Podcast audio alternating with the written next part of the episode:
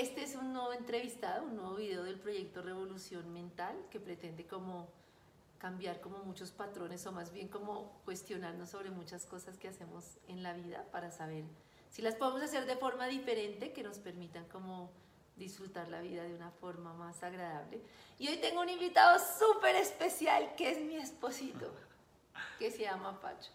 ¿Cómo están? Un gusto eh, saludarlas, saludarlos y muchas gracias por esas palabras tan bonitas. Y para mí es como un hombre muy especial en mi vida, como que tengo la seguridad de que es como, no sé si uno escoja al papá de sus hijas o cómo será, pero que es como el mejor padre que yo pude escoger, como el mejor líder de esta familia. Em, ha sido como muy bonito y una de las cosas que quisiera comentar acerca de por qué yo considero que ha sido tan bonita esta relación, con todas las situaciones que vamos a explicar, con las buenas, las malas y todos los cuestionamientos, es porque yo siento que hay un momento en el que algunos nos preguntamos sobre la vida que llevamos.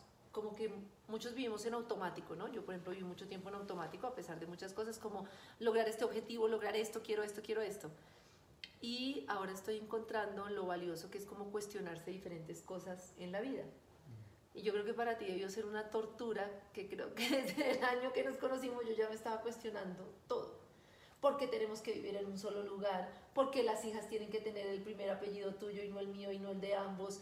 ¿Por qué el matrimonio tiene que ser así, no asá? ¿Por qué tenemos que bautizarlas? Entonces era como que yo todo lo cuestionaba porque sentía que muchas cosas no eran, no tenían como un sentido lógico, sino más bien como una razón histórica a la que yo no le veía ninguna razón. Y creo que cualquier hombre me hubiera mandado para el carajo, pero yo me encontré con un hombre que también se cuestiona mucho las cosas y creo que los dos empezamos ese camino de búsqueda, de la meditación, de diferentes cosas.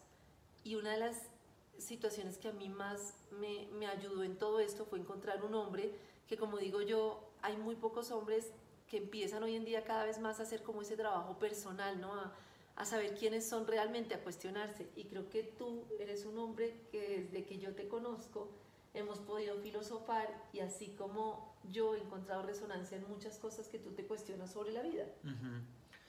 Sí, yo lo que creo es que tocas un punto muy importante y es que de cierta forma todos tenemos un aprendizaje adquirido porque ha sido heredado. O sea, heredado por el contexto de nuestras familias, heredado por el contexto del país en el que nacemos, por las costumbres y tradiciones que puede haber también. Y sobre todo, digamos que en un país como Colombia, donde la religión católica es muy marcada, pues siempre, digamos, como que estás en ese... Eh, salirse de eso, cuestionar eso, no es muy habitual. Y, y también de cierta forma cuando, cuando nosotros empezamos a convivir, sí había ciertos cuestionamientos que yo sí en algún momento decía... Vieja loca. es raro, sí, sí, es como extraño. Pero creo que al comienzo como que me, me generaba como, ¿qué me estás diciendo? O sea, como, ¿qué me estás queriendo decir? Pero no porque fuera un problema tuyo, sino porque dentro de mi contexto de mi educación o culturalmente, para mí era raro poner cuestionamientos sobre ciertas cosas. Sí, sí, sí, porque el matrimonio es así, el bautizo es así, claro. los hijos nacen así, o sea, ¿por qué lo vamos a cuestionar? Claro, ¿por qué cuestionas la religión? ¿Por qué cuestionas la educación? ¿Por qué cuestionas que unas cosas se hagan de una forma y no de otras? Eh, pero bueno, creo que en el caso particular nuestro, una de esas cosas que también nos ayudó a hacer clic en muchas cosas fue haber tenido la oportunidad de viajar. Pero no solo de viajar, de vivir en otros lugares. Sí, eso los cambiaba completamente el chip de ver que la gente lo hacía diferente y decir, fue pucha, hay otra forma de hacerlo. Pero no llegar a vivir a otro lugar queriendo tú imponer lo que tú ya sabes, sino decir, yo voy a vivir a otro lugar y me adapto a esa cultura y entiendo por qué piensan así, por qué se comportan de una forma. Y eso creo que, bueno, por lo menos llegar a Europa que la gente es mucho más liberal. Sí, en ciertas sociedades. Que, digamos que tiene otras, otro tipo de, de, formas de ver la vida, eso también hace que uno se cuestione muchas veces. Bueno, y luego nos pasaban cosas muy curiosas, voy a contar algunas anécdotas de este cuestionamiento, como que la primera vez que yo, yo decía, debe haber algo que mentalmente nos ayude a, a vivir diferente, a disfrutar más la vida, a vivir como más en paz, porque yo siempre tenía esta mente acelerada que yo sentía que no me dejaba vivir bien. Entonces, el primer contacto con un, grupo, porque tenía un grupo de meditación que yo ni idea decía como grupo de meditación, y yo, vamos, vamos, y llegamos a ver una cantidad de, creo que eran Hare Krishnas, ¡ay! Y nosotros ahí sentados como, ya ahora sí, sí, no, por, no, por tener, no por tener nada, pero era como una cantidad de gente que nosotros decíamos, pucha, ¿y esto cómo se hace? Claro, porque también visualizas, entonces dices, yo, es curioso, pero por ejemplo en mi caso, en mi caso la mente juega, eh, digamos, como muchas, eh, o interpreta de diferentes formas, entonces el hecho de yo verme en un sitio donde hay gente que está vestida de una forma, automáticamente la mente me decía a mí, vas a ser así. Te, te, vas a convertir. Te vas a, convertir. No, y, pues no, ni nos convertimos. Y me imagino que también es un poco del miedo. Eso surge del miedo. De decir, eh, pero qué, ¿qué, estoy haciendo? ¿Esto a, dónde me va a llevar? Y al final creo que sí fue algo importante haber hecho eso. Así hubiera sido por error o por accidente. Porque ya luego hubo cosas, pero es muy curioso también porque hubo cosas que cada uno fue encontrando desde sus espacios personales. Y luego a la hora de nosotros eh, tener las charlas o hablar y esto, ahí llegábamos a muchos temas en común. En común, por ejemplo, tú encontraste Vipassana, que es este curso de meditación totalmente en silencio, 10 días que hicimos en Londres, que fue de las experiencias más duras, pero ese tú lo encontraste y dijimos, listo, meto, vamos, pero pues al final es una búsqueda. Pero yo venía de, de esa exploración, de, era de textos de marketing, de negocios. Sí, sí, sí, yo sé, Entonces cuando empecé a ver en esos textos que eso se mencionaba bastante, yo dije, aquí hay algo que me, que, de lo que me estoy perdiendo. o sea, la vida no es solamente esto que estamos haciendo. formación, formación, formación, formación académica, académica. Aquí hay algo muy importante que está pasando. Y luego hay otra cosa y es que en ese tema de esa búsqueda también encontrábamos muchas cosas de pareja a la que asistíamos cuando todavía éramos una pareja reciente, que yo creo que nos ayudaron mucho. Una de las cosas que yo me acuerdo en un curso que nos enseñaron cosas de comunicación, y yo sé que la gente muchas veces dice, no, y la gente va obligada, en esas no fuimos obligados, fuimos porque, nos porque encontramos que era una cosa que ayudaba mucho a las parejas, y ese fue un momento determinante en nuestra vida de pareja porque aprendimos a comunicarnos. Y porque normalmente hay uno que jala más que el otro y en el caso nuestro era muy diferente. Era muy diferente. O sea, en esos cursos o retiros o como se les llame, siempre es o el hombre que quiere arreglar las cosas con su esposa o la esposa que a regañadientes lleva, al esposo. Y me acuerdo que aquí fue muy bonito porque era como que la persona podía expresar una cantidad de cosas del otro que uno en espacios normales no sabe esas conversaciones, cómo ponerlas sobre la mesa. Cómo tocar esos Y me acuerdo que salió un tema que ese día yo lo entendí, era como simplemente como cómo ves a tu pareja o qué te gustaría para sentirte mejor. Esas bobadas que uno nunca se pregunte que son fundamentales y no bobadas. Y me acuerdo que tú en ese, en ese encuentro me dijiste es que tú actúas como si como tomando decisiones todo el tiempo y como si fueras un hombre. Y tú alzas la maleta y tú decides y tú subes y tú bajas. Yo no era consciente, yo estoy responsable de una empresa desde muy niña y entonces yo no era consciente de que ni siquiera estaba haciendo partícipe a mi esposo porque era como, y esto se hace así, venga, no sé qué, y subamos y bajemos y subo las maletas y cargo la cama y no sé qué. Y tú decías, es que eso me hace sentir como que tú vas a un ritmo que, que, que de verdad yo ni sé cómo aporto en esta relación. Y esa experiencia fue muy bonita. Y creo que desde ahí también aprendimos a comunicarnos y entendimos una cosa que yo creo que es muy importante entender en pareja y es que muchas veces lo que me pasa con el otro no es... El, hay una cosa que yo hoy en día como que practico mucho y es que el problema es de quien lo siente. Entonces desde ahí creo que nunca más en tantos años es impresionante ha habido un señalamiento de que es que tú hiciste, tú me dijiste, tú no, sé qué, sino que siempre es, es que cuando hiciste ¿Cómo me sentí Me sentí así. Claro, la conversación Es parte que el día de que me hablaste así, yo me sentí así, pero también del otro lado yo encontraba una empatía muy grande en que creo que tú también, en que yo entiendo cómo se siente el otro, que no es que no te haya generado ni hay culpas, sino es cuando yo logro empatizar con cómo tú te sientes, eso, uy, se siente un alivio ni el berraco. También porque creo, es que ahí tocas varias cosas. Eh, en el caso, por ejemplo, tuyo, eh, esto que hablan que muchas veces las personas estamos más hacia una polaridad masculina o femenina, ¿ok? Eh, siento que tú te has movido mucho más en esa polaridad hacia lo masculino. Total.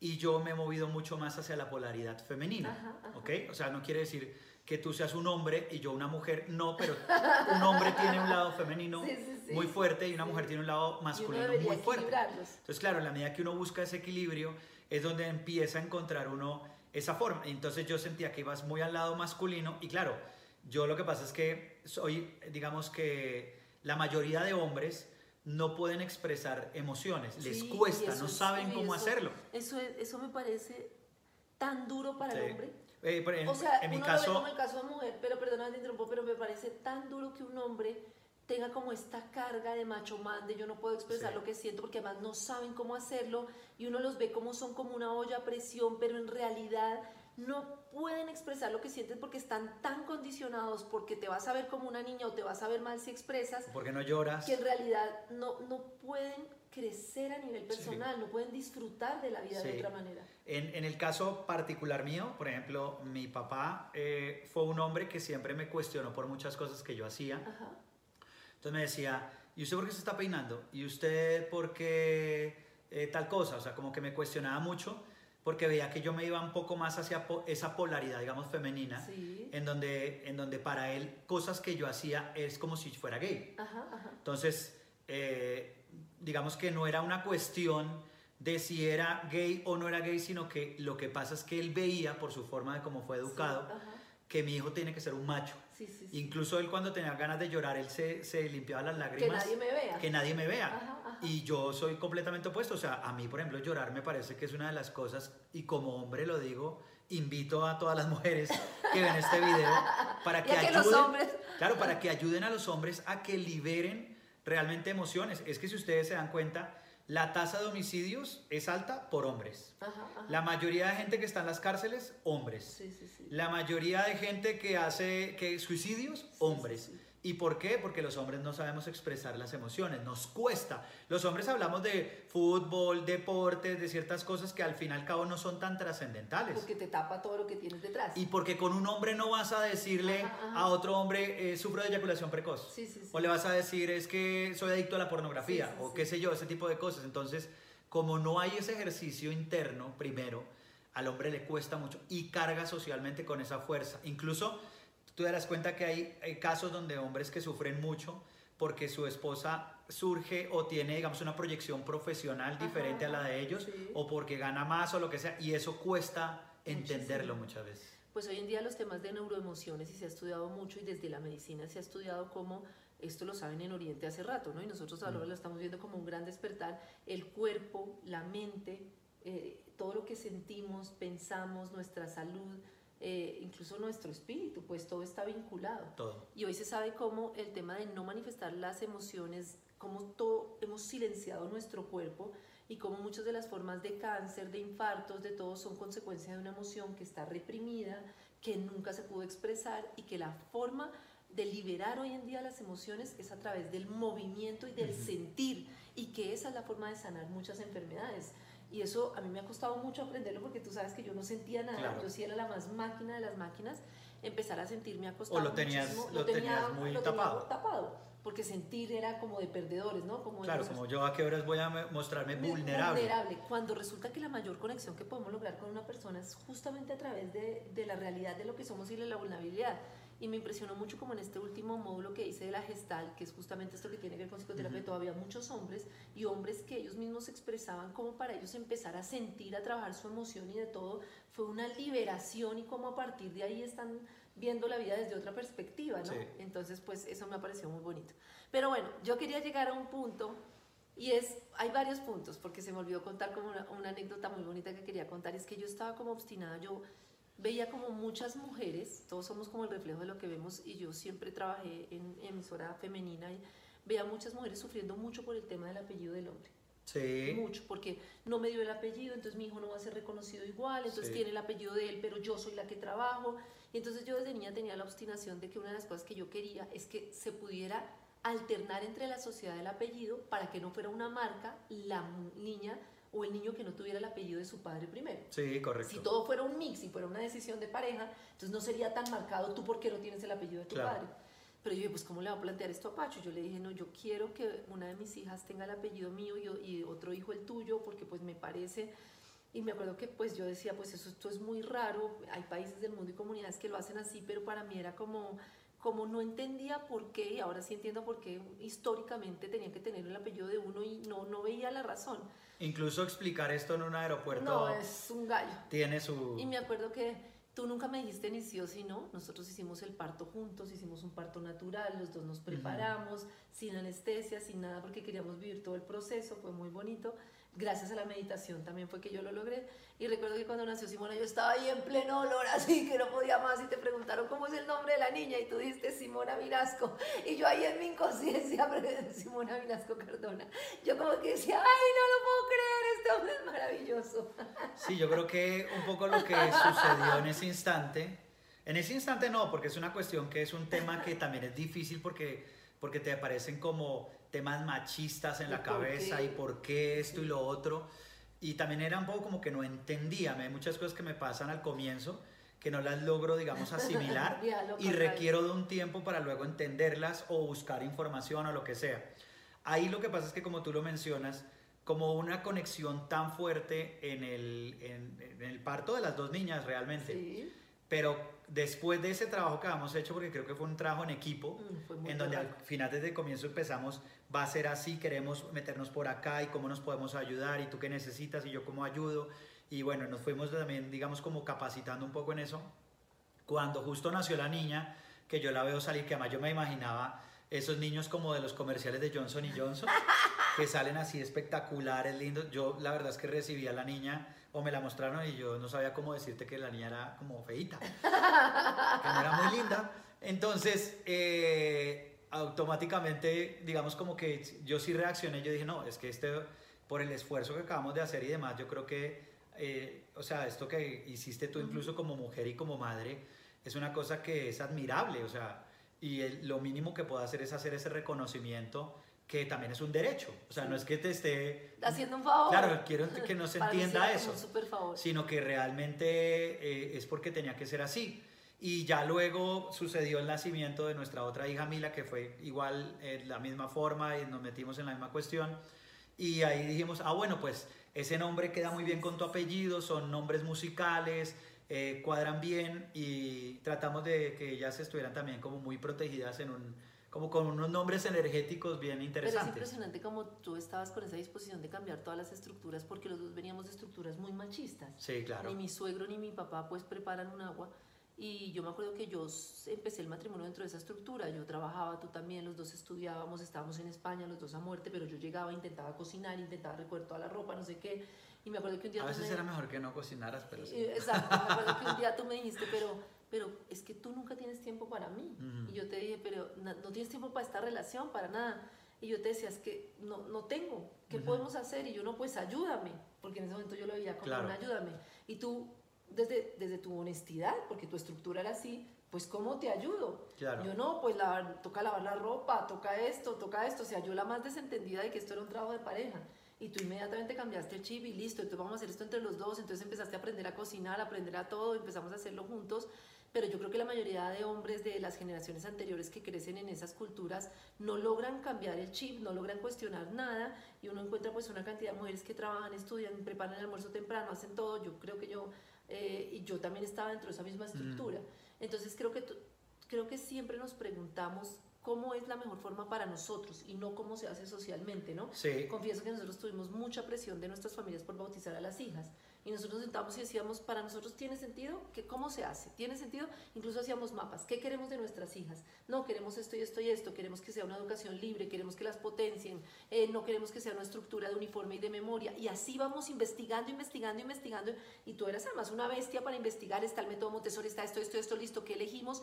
Y siento que si algo tenemos como ganancia es que hemos sido una pareja que siempre hemos tenido la oportunidad de elegir lo que se nos da la gana en contra del mundo. Que cómo se van a ir a vivir a Bali, que cómo le van a cambiar el apellido a las hijas, que cómo van a abrir la relación, que es el tema de, este, de, este, de esta entrevista, que cómo van a hacer eso. Pues es que hemos pensado y hemos escrito y es como lo que mejor nos va. Sí, también creo que es una cuestión de adaptabilidad o sea, al final, al final la vida no es una sola. O sea, lo que quiero decir es, la vida no es lo que hoy soy y porque la vida da muchas vueltas. Incluso con la pandemia todos nos dimos cuenta que muchas cosas se derrumbaban, familias, negocios. Entonces al final ninguna verdad realmente es cierta. Entonces... Pero eso no lo vemos. Claro, no lo vemos. y en el día a día la también gente hace lo que hace todo lo hacemos en automático. Me levanto, trabajo, entrego, ya, la, la, la, llevo las niñas, las botas, son Sí. caso, me separo. bla, Y en, bueno. y en la medida tienes que irte adaptando a los contextos. Sí. Porque supongamos que tú creces con algunas cosas, ¿cierto? Y el día de mañana no tienes ya nada de eso. Ajá, ajá. O sea, o sea, tendrás, el ser humano se tiene que adaptar siempre por naturaleza a Sí, todas sí, las sí, cosas que le suceden. Pero yo creo Y si que tú eres consciente de esa adaptabilidad que tienes que hacer, pues al final eso te permite también cuestionar el que hoy tengo alguna cosa y pueda que mañana no la tenga. Pero yo creo que como seres humanos nos cuesta mucho diferenciar entre lo que queremos y lo que socialmente nos han enseñado, primero. Y segundo, nos queda muy difícil diferenciar entre lo que en realidad somos en nuestro fondo, en nuestro corazón y en nuestra intuición y lo que somos por la carga de nuestros padres. Que es Sí. ese trabajo que dicen de matar al padre y a la madre en el buen sentido de Ujú. yo olvidarme de esos personajes que creamos de niños para ser amados, para ser queridos y para ser aceptados, romper eso y dejar de hacer cosas por aceptación y para que me vean y para que me valoren. Y lo digo yo que estudié lo que mi papá me, me, me insinuó que estudiara, ni siquiera me presionó, trabajé lo que él me insinuó que hiciera, hice de todo y ahí fue cuando detonó mi gran crisis, Claro. cuando yo me di cuenta que mi vida no había sido mi vida, sino que yo estaba buscando el amor de papá en todas las cosas que hacía. Entonces, Ujú. papá, mírame. Mi papá pues muy reconocido, muy ocupado, su lucha muy, muy, muy, muy dura, y eso lo he contado en muchas ocasiones, eh, mi vida de niña muy caótica en muchos sentidos, y hasta ahora, mis 40 años, con una crisis 41 que para ti yo creo que ha sido muy dura también, Ujú. vine a descubrir que toda la vida había silenciado mi corazón y mis emociones, que era como una olla express, y que toda mi vida había hecho cosas por complacer a los demás y que en ese círculo estaba satisfaciendo a ti siendo la esposa perfecta, a mis hijas siendo la mamá perfecta, a la empresa siendo la presidenta perfecta, eh, menos para mí. Todo era Claro. perfecto para todo el mundo, menos para mí, que ni siquiera sabía Claro. cuáles eran mis necesidades. Claro, y eh, digamos que en caso opuesto, el tema es que yo, eh, claro, lo mío es diferente.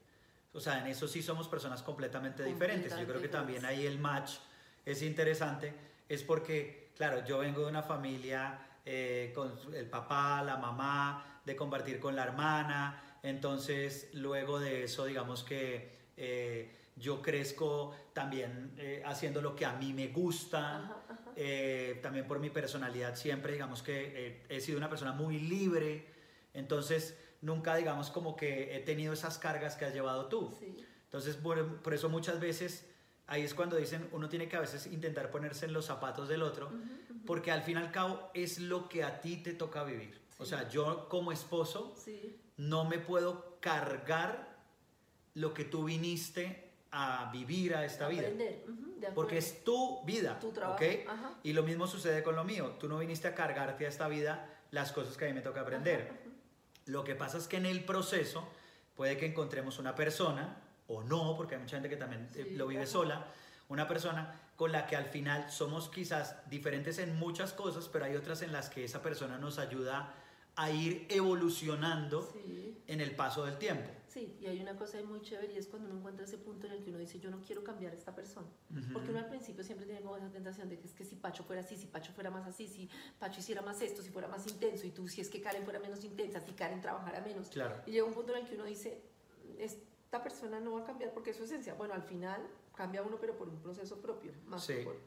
Sí, sí, yo creo que es una cuestión siempre, un trabajo muy personal, porque si yo, por ejemplo, en este caso, quiero dar mi mejor versión Ujú. a Karen y necesito, o quiero también, por, por decisión propia, darle mi mejor versión a mis hijas, pues al fin y al cabo, el que tiene que estar bien soy yo. Sí, O sea, ¿cierto? Y al mundo le puedo dar realmente, si estoy bien yo en mi mejor versión, pues al mundo le puedo entregar una buena energía. sí. Pero si estoy hecho un caos por dentro, pues lógicamente y no trabajo nunca en mi, en mi ser interior y no exploro cómo soy y no me empiezo a conocer, pues nunca te voy a poder entregar a ti una buena versión mía y siempre te voy a responsabilizar de mis culpas a ti. Fíjate que hoy en día se sabe que tanto lo que yo hago de trabajar sin parar y cargarme con todo el mundo, como lo que tú haces de ser un alma libre y de buscar estar siempre sonriente y siempre divertirse, las dos cosas son estrategias para el no ser. Claro, claro. Entonces es cuando yo en- entiendo por qué generé esa estrategia y puedo buscar al verdadero, la verdadera Karen y el verdadero Pacho, que eran esos niños que tenían su intuición perfecta y que cuando el papá les dijo, no llores porque vas a llorar, todo está bien, no hay por qué tener miedo, eres maravilloso, no, no, no, no sé qué, y nos callaban y nos callaban las emociones, terminamos transformándonos en un personaje que nos aleja mucho de nuestro ser interior. Claro. Bueno, yo quería volver al tema de mi crisis maravillosa y a explicar un poco que hemos hablado como de muchas cosas que son solo rosas y flores y creo que también hay que hablar de la parte amarga. Porque la gente dirá, no, pues esta pareja entonces ha habido maravilloso, entonces ¿qué es lo que van a hablar? Entonces ¿por qué deciden cosas tan extrañas en su relación si se supone que están tan bien? Y creo que una de las cosas más complejas que ha vivido nuestra relación es que, no sé si tú te acuerdas que yo desde el principio no creía en el matrimonio como tal, o sea, yo decía, esto es difícil y una de las cosas que yo tenía es que yo vengo de un ámbito muy machista porque como he sido empresaria, por así decirlo, pues eh, hija de empresario que se ha dedicado a la empresa, me movía siempre en un ámbito muy machista. Y una de las cosas que pasaba es que yo veía cómo los hombres tenían todas relaciones extramatrimoniales y se jactaban como de esto de hablaban, se reían y ay, este le hice esto y yo tengo con esta y usted salió con esa y no sé qué, y yo siempre estaba en ese ambiente. Y me acuerdo que muchas veces Adrede lo que hacía es que bajaba, sacaba la pregunta al final ya cuando había mucho whisky sobre la mesa y les decía, ah, pero ustedes están seguros que sus esposas nada, ¿verdad? Claro. Y quedaban así como... O sea, es como que el hombre en su machismo y en su tema ahí cegado da por hecho que él puede hacer lo que se le da la gana, supuestamente, ¿no? Estamos hablando de monogamia. y que entonces la mujer supuestamente es sumisa y no podría hacer absolutamente nada. Sí, entonces yo viví como todo ese mundo de hombres que traicionaban a sus esposas, que después en las esposas, con las esposas aparecían con otra carita y en otro escenario. Y también al final empecé a darme cuenta, con mi intuición y todo, de mujeres que al final también decidían traicionar. Y entonces como que entre los dos, yo siempre digo que el infiel siempre es como que cuando lo hace le parece muy divertido y cuando se lo hacen le parece una tragedia. Claro. Entonces es como una ley ahí que yo no entendía y siempre me cuestioné mucho, pero desde mi machismo yo lo que siempre pensaba era que no era posible que tú estuvieras solo conmigo teniendo relaciones el resto de la vida. Porque yo decía, eso es un castigo para Pacho, y tan chistoso que nunca lo veía para mí. Era como, ¿cómo vas a estar 20 años, 25 años, 30 años casado conmigo sin tener sexo con ninguna otra mujer? Eso me parece una tortura. En ese momento no pensaba que también fuera difícil para mí, sino que lo pensaba era como que era difícil para ti. Y decía, no, y de hecho la relación siempre fue muy libre. Tú salías con tus amigos eh, de fiesta, yo también, o sea, teníamos como mucha libertad pero yo como que nunca me cuestionaba sobre el tema de si yo estaría dispuesta a tener sexo con otra otras personas, como que nunca me lo cuestioné y luego antes de la crisis me pasó una cosa que nunca te la he contado, que te la voy a contar en este momento públicamente, que fue muy curiosa, yo ya venía como con todo este tema siempre cuestionando de, y, era cuando iba yo para el grado tuyo en Chile del MBA. ok. Entonces yo venía en el avión, al lado venía un gringo, porque los, yo, muchos norteamericanos creen que las colombianas son Shakiras últimamente. y entonces él o sea, empezó... Que están solteras. Exacto, que están solteras disponibles y que son así súper sexys. Y entonces él me empezó a hablar todo el tiempo y mira, ¿y qué haces? Y vinimos hablando durante todo el vuelo. Y al final él quedó como muy interesado en mí, dame tu teléfono, no sé qué. Pero pasó una particularidad y es que a mí él no me gustó. o sea, yo iba para tu grado en, en Chile, el grado de tu MBA me pareció muy chévere la conversación, pero quedé segura de que yo no quería tener nada con él. Pero me quedó Pero que tampoco te puedes negar la posibilidad de entablar una conversación con alguien. No, pero me quedé con un cuestionamiento muy grande ese día. Y ese día yo me bajé del avión y dije, ¿qué hubiera pasado si este tipo me hubiera gustado mucho? Y justamente el otro día en, en, en el taller que estaba, veía cómo había casos de dos mujeres distintas que una contaba que quería estar con otro hombre después de muchos años de casado y su terapeuta le decía, es una boba, ¿usted por qué va a arriesgar su relación principal? No sé qué. Y a la otra su terapeuta le decía, pero ¿cómo va a dejar de vivir, de explorar? Más tarde se va a arrepentir. Y eran como, siempre es un la dualidad. La dualidad. Siempre que vas a tener una relación con otra persona y vas a querer explorar, entonces pierdes, porque entonces o estás poniendo en juego tu relación o estás no sé qué. Y a mí que me quedó mucho el cuestionamiento de decir, yo quisiera que si algún día tú o yo quiere explorar algo con otra persona, no sea desde el engaño, claro. sino que haya como una, un consenso previo. Pero entonces también me empecé a dar cuenta de una cosa que pasaba mucho en el matrimonio, sobre todo después de las niñas, y es que pues obviamente la intensidad en la sexualidad y en todo se pierde y se pierde una cosa muy bonita que son los besos lentos, que ya no tienes como esa misma sensualidad y esa misma pasión ¿no? que tienes en algún momento. Pero también me di cuenta que como yo era una maquinita, por mucho tiempo no me importaba. Entonces, pues como que no me importaba no sentir y no tener nada, pero ya como que en algún momento cuando me afloró esa, esa conciencia de que yo había sido una mujer que no había disfrutado mi vida, y mi sexualidad y mi sentir y mi todo, digamos, antes de casarme de muchas maneras y que quería como vivir muchas cosas, me dio mucho miedo, me dio mucha taquicardia, yo no podía ni siquiera dormir, hasta que un día dije, pues yo le voy a contar a Pacho esto que siento. Y me acuerdo que me acerqué y te dije, mira, vengo de una crisis muy grande en mi vida, lo lamento mucho, nosotros como, además con una condición muy difícil es que nosotros como familia funcionamos demasiado bien. Salimos con las niñas, nos comunicamos, no hay peleas, no hay nada. Yo entonces yo te decía, yo sé que estamos muy bien en el ámbito familiar, pero sé que la pasión no es la misma, sé que quiero vivir nuevas cosas y no quiero vivir en un engaño. Y te dije como, dime lo que quieras. Si por esto no quieres estar conmigo, si por esto vamos a acabar el matrimonio, dime lo que quieras, pero yo necesito sincerarme contigo después de 14 años de matrimonio. Eso son emociones que tienen que salir. Sí, y, yo quiero saber cómo tú qué pensaste en eso. Otra vez la vieja loca.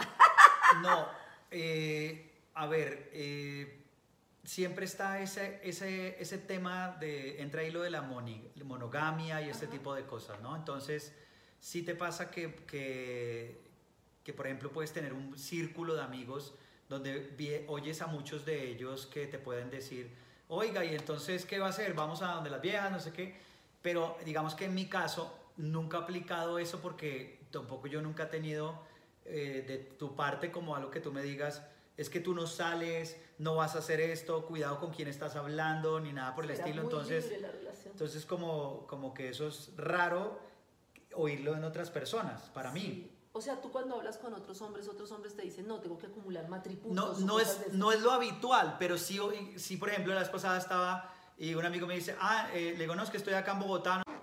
Bueno, continuamos, tuvimos que hacer un cambio técnico así como de emergencia y retomar. Entonces tú decías que estabas en Bogotá y un amigo te decía, venga, Sí, ¿Qué haces? yo llegué a Bogotá, ¿ok? Y entonces un amigo eh, le escribí y le dije, mm, eh, ¿qué hace? Y me dijo, no, estoy acá, ¿y usted qué hace? Le dije, no, pues llegué a Bogotá. Me dijo, ah, veámonos y listo. Eh, me dijo, pero está con Karen la niña. Le dije, no, no estoy. Me dijo, ah, entonces es libre. Y a mí me pareció, me pareció muy curioso porque realmente dije, pues nuestra relación nunca ha sido donde hemos tenido como una, querido tener como posesión sobre el otro, o sea, como que tú me perteneces, yo te pertenezco, sino como de cierta forma hay también un sentido de libertad. Porque en la medida que tú también seas libre, pues tú también vas a poder realmente ser más eh, la persona que necesitas ser. Que quiero ser, sí. ¿Ok? Entonces me parece muy curioso y esa es una cuestión que yo veo en muchos hombres y en muchas relaciones. Mucha gente casi que no ve la hora de podérsele escapar, volársela a la mujer, decir mentiras, eh, inventarse cosas. Y, también pasan las mujeres, seamos honestos. o sea, eso no es un tema de hombres y esto, sino que pasa, es muy fuerte, pero también es porque hay unas cargas sociales debido a la cuestión de que... Quiero tener tiempo solo, quiero tener tiempo libre, me gustaría como saber que estoy en el mercado, me gustaría como que pasara algo, me gustaría como salir, pero al mismo tiempo quiero seguir en la relación, pero entonces como no lo quiero aceptar abiertamente, entonces es como en el momento en el que tenga el papayazo de una fiesta de fin de año, un paseo, lo que sea, es como por fin me liberé de este yugo de poder, voy a poder disfrutar este claro, día. pero es que si ni siquiera muchas parejas pueden hablar de que les parece atractiva una mujer o un hombre. Algo tan sencillo para el ser humano y la condición de poder decir, oye, esa mujer me parece que es muy guapa, o me parece que ese hombre, el tipo es muy pinta, o sea, muy chusco, no sé qué. Hay parejas que ni siquiera se puede tocar esos temas, es terrible. Entonces, por una carga machista y una imposición también muy fuerte de la sociedad. Ahora, si eso no se puede mencionar, ahora imagínate tocar el tema de, que, de temas de poligamia, de, perdón, de poliamor, de, de parejas swingers o ese tipo de, cosas, ¿cierto? Porque la gente también tiende a, a, imaginarse muchas cosas. Sí, hay una cosa, yo con todo esto que me ha pasado he intentado como entender mucho como si nosotros somos monógamos originalmente o no lo somos, y he entendido como muchas cosas, como el peso del romanticismo del siglo XVIII que fue donde se generó esto de el amor romántico, de tú eres mía, yo soy tuyo, y entonces si me dejas, entonces no sé qué. Como las telenovelas, las canciones. entendí mucho que originalmente la, éramos, digamos, polígamos y se empezó a abrir un poco porque el hombre se iba a la guerra, traía bienes, y entonces él se iba durante mucho tiempo, y cuando traía bienes se daba cuenta que la mujer tenía muchos hijos, y entonces decía, yo no voy a ir a la guerra y a traer cosas para muchos hijos que no sean míos. Entonces yo le pongo cinturón de castidad para que cuando venga yo garantice que el producido que traigo sea solo para mis hijos. Y empieza un sistema patriarcal. Pero independientemente de eso, yo sí quiero decir una cosa y es que en el camino yo he entendido mucho el respeto por las relaciones poliamorosas, monógamas, de todas las formas. Digamos que lo único que yo como que hoy en día valoro mucho es que la relación sea consensual. Yo creo que hay muchos temas que son, como este cuando yo te lo propuse, muy difíciles de poner sobre la mesa. Y es como muy difícil decir, ven, no siento lo mismo, quiero sentir esto, o quiero explorar esto, así como temas económicos, muchos temas, y creo que nos han acostumbrado a que lo mejor es no mencionar esos temas. Sí, es como un tabú, como que si lo tocas se, te va a acabar la relación. Entonces, en el resultado lo que se está dando es una cantidad de personas que están a la fuerza, estando en donde no quieren estar, o siendo lo que no quieren ser, o están en un juego de engaños en el que se sienten mal, o no disfrutando su vida plenamente porque al final no pueden manifestar qué es lo que quisieran. Entonces, a mí me parece que sentarse y decir qué es bueno para ti, qué es bueno para mí, y en esto en qué coincidimos, me parece muy valioso. Sin embargo, quiero decir que por lo menos para mí ha sido como muy complejo todo. O sea, yo pensaba que yo como estaba como muy informada culturalmente, históricamente de lo que era, para mí esto se trataba de abrir la relación, empezar yo a salir con gente y explorar. Y en el camino me he dado cuenta que porque nosotros coordinamos nunca nadie, nunca contarnos lo que pasaba, ¿no? Porque eso me parecía muy difícil. Yo tengo un amigo que tiene una relación abierta y se cuentan entre ellos, no, salí con Pepito, salí. Para mí eso sería muy difícil, no sé para ti. o sea, es que también hay que aclarar un poco acá el tema y el contexto y es que cuando tú hablas también de, de, de que la otra persona pueda vivir muchas cosas, es decir, que tú puedas incluso ir a cenar con una persona sin que yo te esté cuestionando diciendo tú qué hacías, con quién estabas, hasta qué hora se quedaron y todo esto. Porque al fin y al cabo, si tú estás bien o soy yo la persona que está ahí y estoy bien, yo sé la responsabilidad que tengo ante una familia, quiero decir, ¿cierto? O sea, tampoco me va a parrandear esto de buenas a primeras porque sí es cierto que ha sido difícil conseguirlo, pero lo que sí quiero también, digamos, como dejar muy claro es que eso no te puede quitar la posibilidad a que tú como ser humano primero explores tu propio cuerpo, conozcas tu propio cuerpo, empieces también a saber emocionalmente cómo te comportas y ser consciente, pero también que tus actos, digamos que sean cada vez como, como muy conscientes y como muy amorosos, casi que muy espirituales, ¿no? O sea, eh, digamos que en, este momento y tal vez como yo te conozco a ti, yo sé que no es simplemente por saciar una necesidad sexual. ¿Me hago entender? Sí, sí, sí. Pero esa es la interpretación que la gente tiene. yo me acuerdo que el otro día yo comentaba con unos amigos hace mucho que yo estaba de acuerdo con las relaciones abiertas y lo comentamos. Y uno de los amigos, o me comentaban a mí, que como que empezó a haber este rumor como de entonces Karen y Pacho se están acostando con todo el mundo. Karen está A mí me pareció bien porque iba a tener fama de sex bomb sin ni siquiera practicarlo. Así como, uy, soy fuego. Pero no, no, no, no, era, no era cierto lo que se decía. Y me parece que la gente lo ve así, con ese morbo de entonces la, están teniendo saciedad de sexo. Porque es lo que traes atrás, o sea, es lo que te enseñaron. Es sexo, es lo que tú dices, es la conexión. Pero ahí es donde viene como un poco mi, mi, tema y es que yo pensaba que yo iba a poder tener o empezar a explorar un tema de, de una exploración sexual, como de salir con una persona un día o cosas así. Y en el camino lo que me he dado cuenta y ha sido muy complejo de, de, de entender y de mencionar es que sí existe como un tema cultural de mucho peso en el que no sé si sea, yo me imagino que para el hombre es más fácil, no quiero ser machista, no, no digo que sea por ser hombre, pero por lo menos en mi caso me he dado cuenta que eh, así como valoro mucho el tema de que una mujer hoy en día pueda sentir, seguir su intuición y si conecta con una persona fácilmente, seguir un paso y explorar su sexualidad, siento que para mí eso es muy difícil. Y que como que todo mi tema de, del cuerpo y lo que siento va muy relacionado con toda la emocionalidad y la confianza que me genera una persona en el largo plazo. O sea, que no es como que hoy puedo salir y explorar, sino que está ligado a conocer una persona y a tener como esa intimidad y ahí sí como que quiero tener una relación. Y entonces esto todavía me parece más riesgoso porque digo, ¿en qué momento ese intimar con otra persona con la que ya estoy, digamos, teniendo como un contacto, se convierte en algo inviable frente a una relación que tengo de matrimonio. Entonces para mí ha sido como demasiados cuestionamientos, demasiadas cosas y hoy debo decir que si algo, si algo puedo decir con certeza es que no tengo ni idea. Pero no crees tú... no tengo ni idea de no crees tú que... no tengo ni idea de cuál será que estoy muy contenta de haber descubierto como mi, mi, mi, mi necesidad. O sea, a mí me parecía, debo confesarte que a mí una de las cosas que me parece más duras que yo escucho en la familia, o sea, creo que tú te has dado cuenta y nosotros hemos sido muy honestos, que yo nunca fui una persona de tener sexo por obligación. O sea, nunca fue como, no, es que mi pareja quiere, entonces yo pues no quiero, pero le hago. O de fingir un orgasmo, ¿no? Nosotros, o, de, o de hágale al marido porque si no la va a dejar. Si no la va a dejar. Yo creo que las pocas veces que uno no tenía como una, una, relación sexual en la que disfrutara como, no, pues no, no, no, hoy no estoy bien o lo que sea, como siempre. Entonces, entonces una de las cosas es que yo hoy en día sé que para mí es muy difícil, tengo 41 años, pensar que voy a llegar a mis 70, 80 años sin explorar mi sexualidad de otra manera. O sea, que soy muy consciente que la sexualidad cambia con el matrimonio y con los niños y que conscientemente digo, no quiero empezar a hacer de esas parejas que échale fuego, es que tienen que sentir, es que póngase velas, es que póngase un baby doll, o sea, yo no me veo aquí como empuje, empuje porque hay que... No, pues si no está el erotismo de la manera en la que estaba, pues aceptémoslo como personas adultas y también aceptemos que nuestra pareja tiene muchas cosas que hoy en día valoramos de nuestra relación.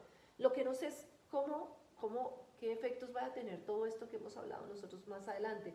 Pero me siento, digamos, un poco tranquila de haber sido honesta, de que sé que tú estás siendo honesto y como de estar abiertos, así como lo hemos estado en nuestra vida, que decidimos en dos semanas irnos para Bali y no teníamos ni idea qué iba a pasar y al final pasaron muchas cosas. De hoy en día decir, pues estamos en un sistema y ese sistema pues no nos va y vamos a ver ahora qué sistema nos vaya a descubrirlo.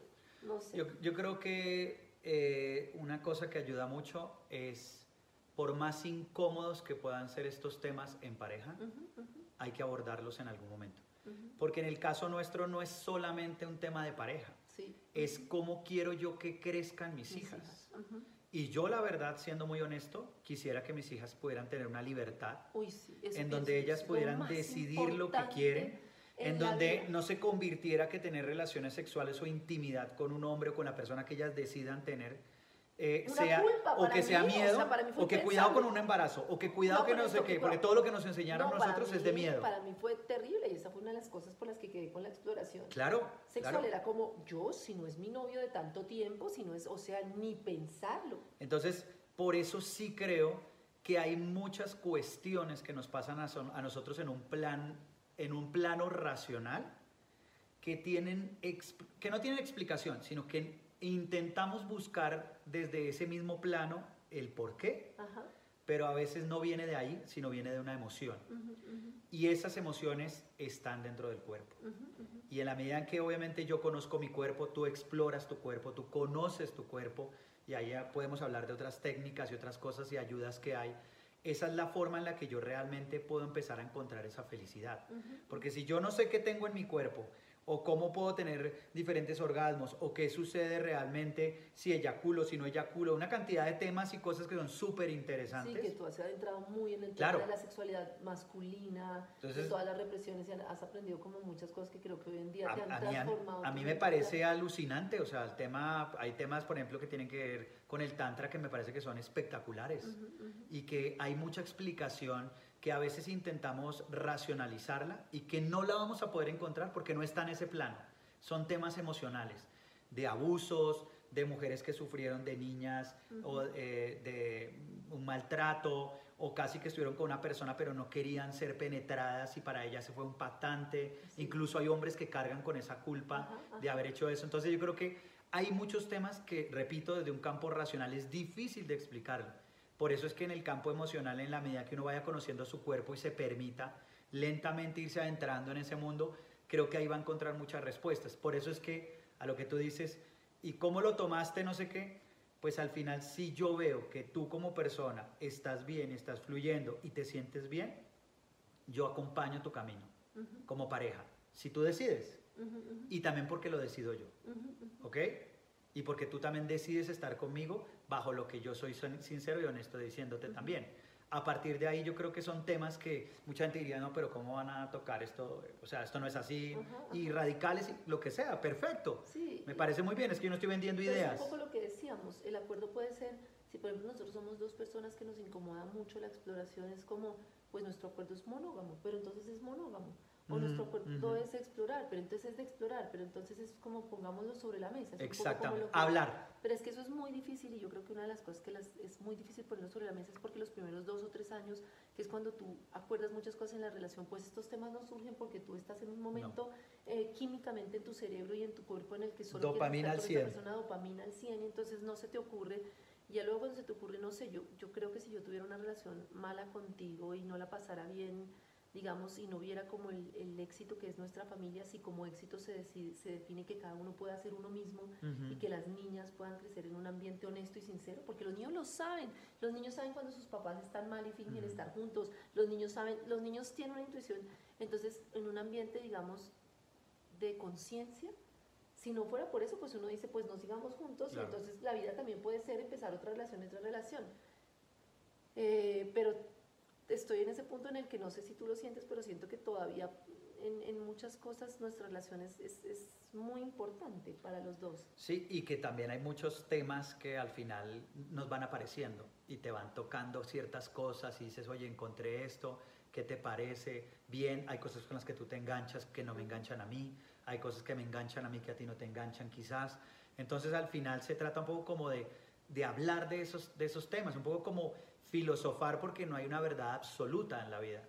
Y, y, una cosa para volverme un poco que mencionabas incluso al comienzo sobre los niños, y es, al fin y al cabo que, que lo hemos conversado, pues realmente las almas más puras son las de los niños, porque los niños pueden expresar todas las emociones. Hasta que el adulto le dice no todo. Y el problema que tienen los niños somos los adultos, porque como nosotros queremos condicionar a los niños para que se adapten a una sociedad, pues obviamente así muy bien. somos los que nos tiramos a los niños. Entonces, cuando un niño está feliz saltando y no le está haciendo daño a nadie, pero nos está incomodando a nosotros a la visita en la casa, ya, por favor, cálmate. Salude a su tío cuando el niño tiene la intuición de no querer saludar. O, por ejemplo, una típica que a mí me parece súper difícil es hacerle confundir al niño que porque hace las cosas bien, entonces lo amo. Si el niño recoge los juguetes, ay, eres lo máximo. Si no lo recoges, eres no sé qué. En vez de hacerle entender, como debería hacerle entender a la pareja, que el amor no está en juego que así recoja los juguetes o no, yo te amo. Mira, estoy molesta porque no recogiste los juguetes. Yo te amo, pero estoy molesta. Es muy diferente a, decir, a, hacerle confundir el amor. Pero bueno, ya nos fuimos por otro tema que un día deberíamos hablar, que es como todo lo que hemos aprendido de Montessori, de la educación de los niños y todo. Supuesto. Sin querer adoctrinar a nadie, simplemente para que entender diferentes opciones. Cada uno con su punto de vista. Una de las cosas que mucha gente pregunta y que a mí me cuestiona mucho es como el tema que dicen, bueno, ¿y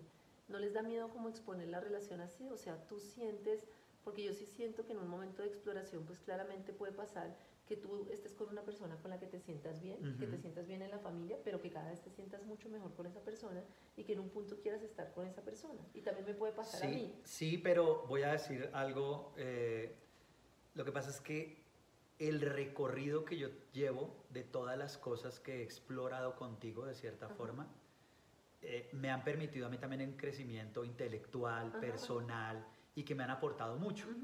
Entonces, en la medida que todos esos temas yo los pueda hablar abiertamente contigo y tú los puedas también tocar conmigo, me parece que hace, no que eso se desvanezca, porque eso no se desvanece, o sea, ¿quién, ¿quién, dice que yo no puedo sentir algo por otra persona o lo que sea? Pero sí es cierto que también puede ser una forma de ir trazando un camino que hoy nos tocó pasarlo de esa forma y hoy es así. Porque el hecho de estar con otra persona tampoco me garantiza que es que va a ser como Disney, felices para siempre y va a pasar eso. Pero yo lo que digo es otra cosa y es que nadie garantiza que el hecho de que la relación sea no acordada, que no, cada uno haga lo que sea, pero no lo pongamos sobre la mesa, o sea, una relación cerrada, no vaya a pasar que se enamoren de otra persona. Claro. O sea, yo creo hoy en día, y lo digo con temor porque no, no, no sé cómo vamos a confrontar ese momento en el que pase, pero yo creo hoy en día que si una persona se enamora de otra y así sea la pareja de uno, pues será algo que uno tenga que vivir y que va a pasar en algún momento y que hay que afrontarlo. Que puede pasar o no puede pasar, pero sí siento que este tema de jalonear el juntos para siempre, a pesar de que no seamos felices, y me da mucho pesar ver esas parejas que tienen ya 60, 65 años, que no son capaces de no estar juntos, pero que uno ve que la pasan mal, porque como que consideran mucho lo que van a perder al separarse, pero no consideran lo que van a perder al seguir en una relación en la que ya no la pasan bien. ¿Por qué crees que nos cuesta tanto decir, esta relación ya no es lo que era y o, comentamos cómo transformarla o hacemos las cosas diferente, pero por qué la gente insiste en mantener relaciones que ya no los nutren? Pues yo creo que al final se trata un poco por lo que hemos mencionado aquí y que ahí nos podemos obviamente extender bastante y es por la forma como la sociedad estructuralmente nos ha vendido que deben ser las relaciones. ¿Ok? O sea, como que debes tú y hasta que la muerte los separe, ¿cierto? Y ese tipo de cosas. Pero si yo te digo a ti, bueno, eh, tú estás en una edad, te faltan más o menos tantos años, eh, ¿qué quieres hacer de tu vida? ¿Cierto? O sea, porque yo, si realmente yo te amo a ti, también tengo que permitir que tú seas libre, porque es que yo no compré tu vida. O sea, tú no eres mía, yo no te, tú no tienes un contrato o algo así que, es que, que diga, no, es que tú tienes que estar conmigo toda la vida y eso va a pasar así. No, en la medida en que tú, lógicamente, como ser humano puedas, digamos, tener más, eh, eh, qué sé yo, como una mente más grande, poder conocer, poder, digamos, eh, traer incluso hasta esa información valiosa para la casa, pues obviamente eso nos va a aportar mucho a nosotros. Pero creo que en la medida en que yo no suelto con el temor de que el otro se va a ir, ese siempre va a ser como un riesgo para la gente y un miedo de que qué va a pasar. Bueno, y detrás de eso, pues lógicamente ya luego vienen problemas económicos, si no hubo acuerdos, si no se habló de eso, porque hay muchos casos donde obviamente eh, la mujer amarra al hombre o el hombre amarra a la mujer y obviamente las disputas legales o con los hijos chantajes emocionales. Y es que oiga que su mamá es lo peor del mundo y su papá, o sea, estamos hablando ya de otras cosas que son mucho más complicadas. Para mí todo eso deriva de relaciones que se han hecho eh, sin conciencia, de no conocerse uno mismo y de no entender que el proceso es, es propio, o sea, que nos acompañamos pero que al final hay un proceso propio que lleva su curso y que es inevitable ciertas cosas que pasan en la vida. Y le agrego otra cosa, que yo abandone mi suerte por estar contigo. Eso creo que es uno de los peores eh, errores que podemos cometer los seres humanos y es que yo sacrifique lo que creo que me da felicidad por estar contigo. y al fin y al cabo... Y que eso, esa infelicidad, la intuyen los hijos. Claro, Claro, y, no, y, y, al final eso es como una olla y se estalla. Mucho, perdóname que en una de las terapias que yo tampoco asisto a cursos de, de, terapeutas y esto, me acuerdo que me tocó con un chico que me decía, yo sufrí mucho porque mi mamá me decía que ella no se quería separar, ella no se separó por nosotros. Y el día que se separó, cuando yo tenía 16 años, fui el más feliz del mundo de verla ya feliz. Claro. Entonces yo digo, esas relaciones en las que son infelices, créanme que los hijos lo son. y, y, y, se trata de eso, ¿no? O sea, yo tengo que ser honesto conmigo mismo y decir, ¿qué me hace feliz a mí? O sea, ¿con qué cosas me siento bien en mi vida? Sí. Y si yo me siento bien eh, viajando, pero a mi pareja no, igual seguiré viajando. Si yo me siento bien teniendo espacios solo para mí, yo veré qué hago en mis espacios solo para mí y que no todo tiene que ser con mi pareja, es perfecto y es entendible porque es tu libertad y la libertad de cada uno no se puede negociar. Sí, en el caso de las mujeres eso es muy difícil porque yo siento que nosotros, casi siempre la mujer en la familia es la que se hace responsable de los padres, la que tiene mayor responsabilidad sobre los hijos, la que lleva todo. Bueno, nosotros tenemos una, una relación muy equilibrada, gracias a que estoy con un hombre muy consciente, pero la realidad es que nosotros como mujeres muchas, muy pocas veces exploramos cuáles son nuestras necesidades.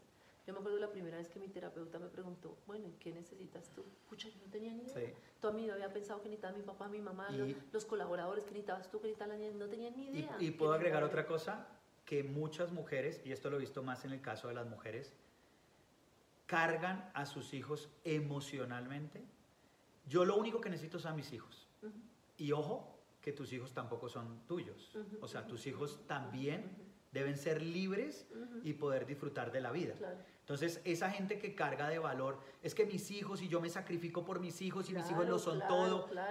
el niño entiendo, carga con el peso de que, el proyecto, de que es el proyecto de vida de su papá y de su mamá. Entiendo tu amor por tus hijos, pero, los estás castigando, o sea, estás llenando de apego a tus hijos. Estás el sacrificio por otros como norma de vida y no sus propias necesidades. Bueno, hay muchos temas que ya luego ampliaremos porque creo que ya nos fuimos muy... Creo que has sido un invitado maravilloso.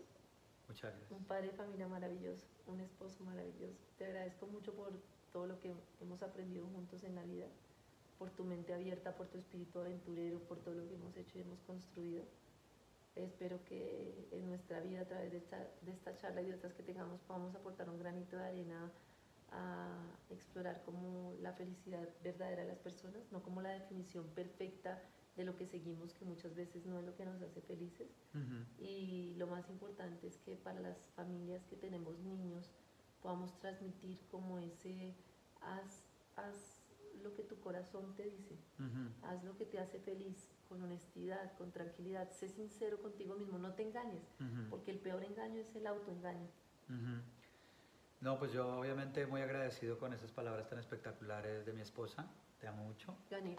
Matripuntos. Y, y yo simplemente un poco como, es, eso es como una palmera en una playa. Y las palmeras tienen esa virtud de estar en la playa es porque a veces hay huracanes, a veces hay días soleados, hay vientos y las palmeras todo son muy sabias porque ellas se acomodan de acuerdo a lo que está sucediendo en la playa. Todo lo que aprendimos en, en Bali. Y yo creo que al fin y al cabo los seres humanos tenemos que entender que la vida no es la felicidad y cómo voy a alcanzar esa felicidad. No, no, no, hay- no existe eso. El día a día es sorteándolo. Sí, porque además de los procesos de dolor son de los procesos que más aprendemos, Ujú. pero nos cuesta mucho, entonces los resistimos y como los resistimos se convierten en sufrimiento. Y nos preocupamos mucho por el futuro Y cuando ya llega ese futuro, entonces estamos pensando en el Exacto. otro futuro y en el otro futuro. y se nos olvida Pero un poco es saber muy que difícil, hoy estamos eso es acá. muy difícil mentalmente, muy difícil. Entonces muy el reto difícil. como de todos y bueno, me alegra Pero mucho sí aquí. quisiera decir que me gustaría mucho que comentaran nuevamente respetuosamente, pues porque pues la idea es respetar como los Ujú. diferentes puntos de vista, ¿no? Y pues ya lo que pensamos pues ya es problema nuestro, pero que nos comentaran cómo, cómo viven ustedes estos temas, cómo los sienten, de qué más temas quisieran que habláramos, cosas así. Y muchas gracias. Tchau, tchau!